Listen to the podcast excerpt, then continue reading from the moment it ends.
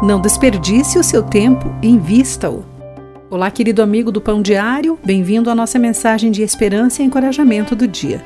Nosso texto de hoje é de Dave Brennan com o título Só um Segundo.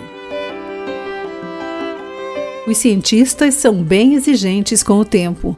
Ao final de 2016, eles adicionaram um segundo extra ao ano então, se você achou que o ano se arrastou um pouco mais do que o normal, estava certo. Por que eles fizeram isso? Porque, como a rotação da Terra desacelera ao longo do tempo, os anos ficam um pouquinho mais longos. Quando cientistas rastreiam objetos lançados no espaço, precisam ter precisão de milissegundos.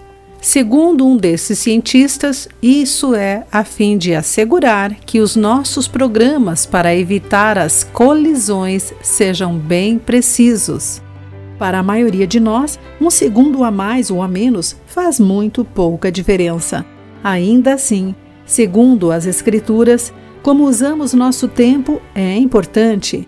A propósito, Paulo nos lembra em 1 Coríntios 7, 29 que o tempo que resta é muito curto. O tempo que temos para servir a Deus é limitado, então precisamos usá-lo com sabedoria.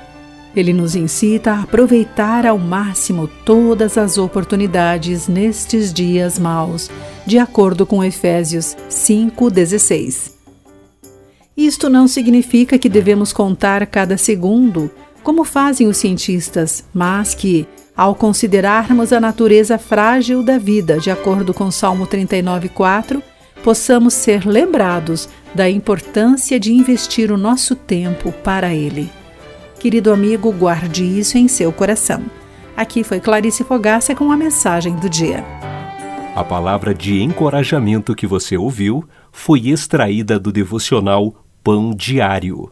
Para conhecer mais recursos e falar conosco, visite o site www.pandiario.org.